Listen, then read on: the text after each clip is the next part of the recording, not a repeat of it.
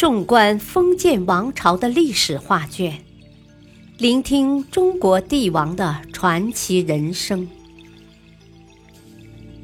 请听《中国历代帝王》珍藏版，主编朱学勤，播讲汉乐。秦二世胡亥。赵高指鹿为马。李斯死后，赵高自认为除掉了心腹大患，而且胡亥身居宫中，对外面的事毫不知情，因此他一跃成为宰相，独揽大权，一时间达到了一人之下、万人之上的地位。在政治上，胡亥是个不折不扣的糊涂虫。他每日除了耽于犬马声色之外，几乎无暇顾及其他事情。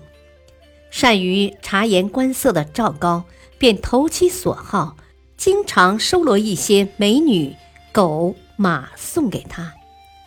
这么一来，胡亥就觉得赵高是最可靠的忠臣，对他的建议也是言听计从。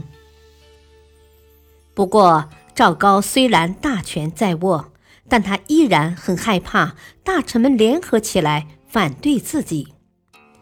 为了试探这些人的真实态度，他精心策划了一起政治事件。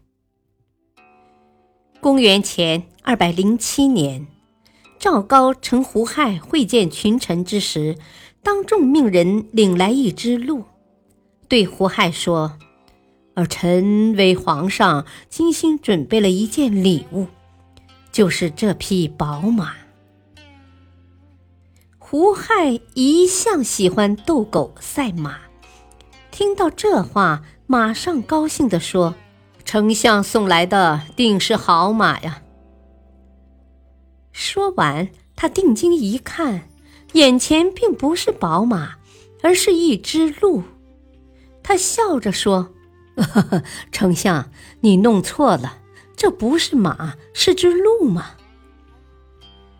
赵高扫视了一眼旁边的群臣，坚持地说：“哦，这就是一匹马嘛！皇上，您再仔细看看。”胡亥走到鹿身边，看了好一会儿，觉得不敢相信自己的眼睛，于是惶惑地问左右。哦，到底是鹿是马？大臣们害怕赵高的权势，又不清楚他葫芦里到底卖的是什么药，有的人便随声附和：“哦，是鹿。”有的不愿助纣为虐，又想明哲保身，于是沉默不语；有的则直言不讳地说：“哦，这明明是一只鹿嘛。”但大部分人都说是马。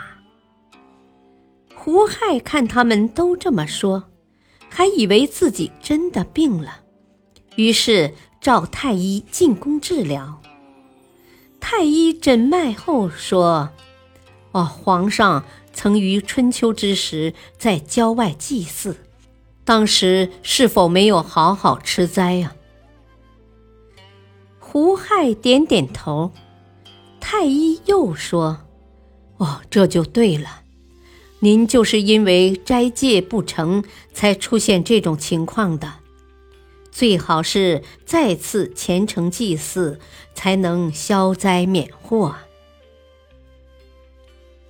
胡亥信以为真，于是来到上林苑，老老实实的斋戒祭祀。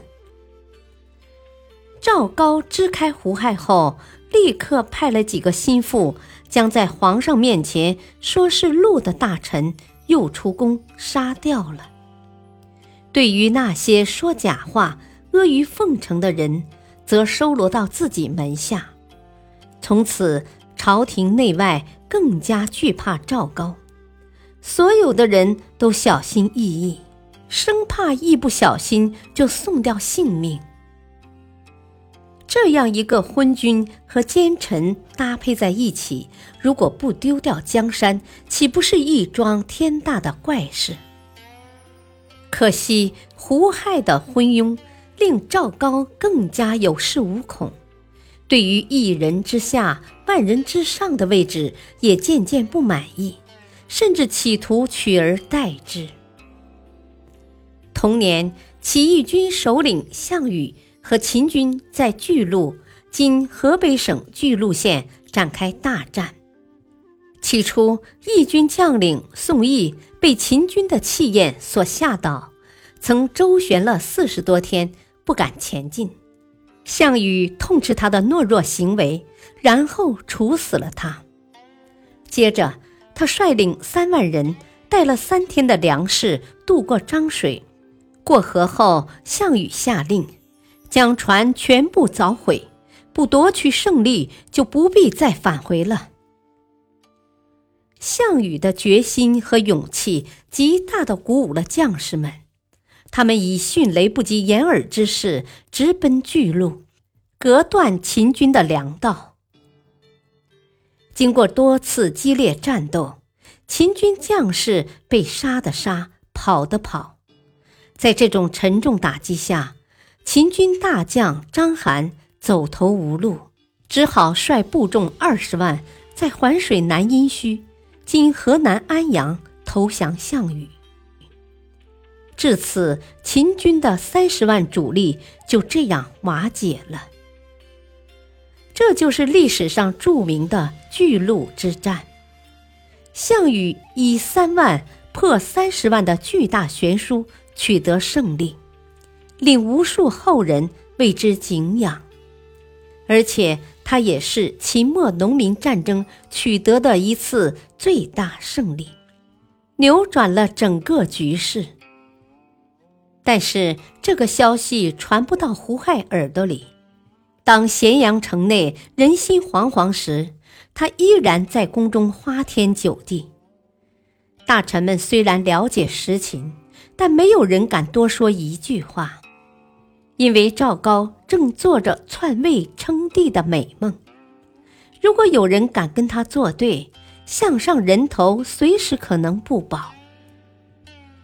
不过，当赵高在攀向黄泉的路上又进一步时，秦朝的灭亡也随之更近了一步。唐人周谭曾写过一首名为《胡亥》的诗。路马河南辨是非，宁劳卜士问安危。权臣为乱多如此，亡国时君不自知。感谢收听，下期继续播讲秦二世胡亥临死前的三个愿望。敬请收听，再会。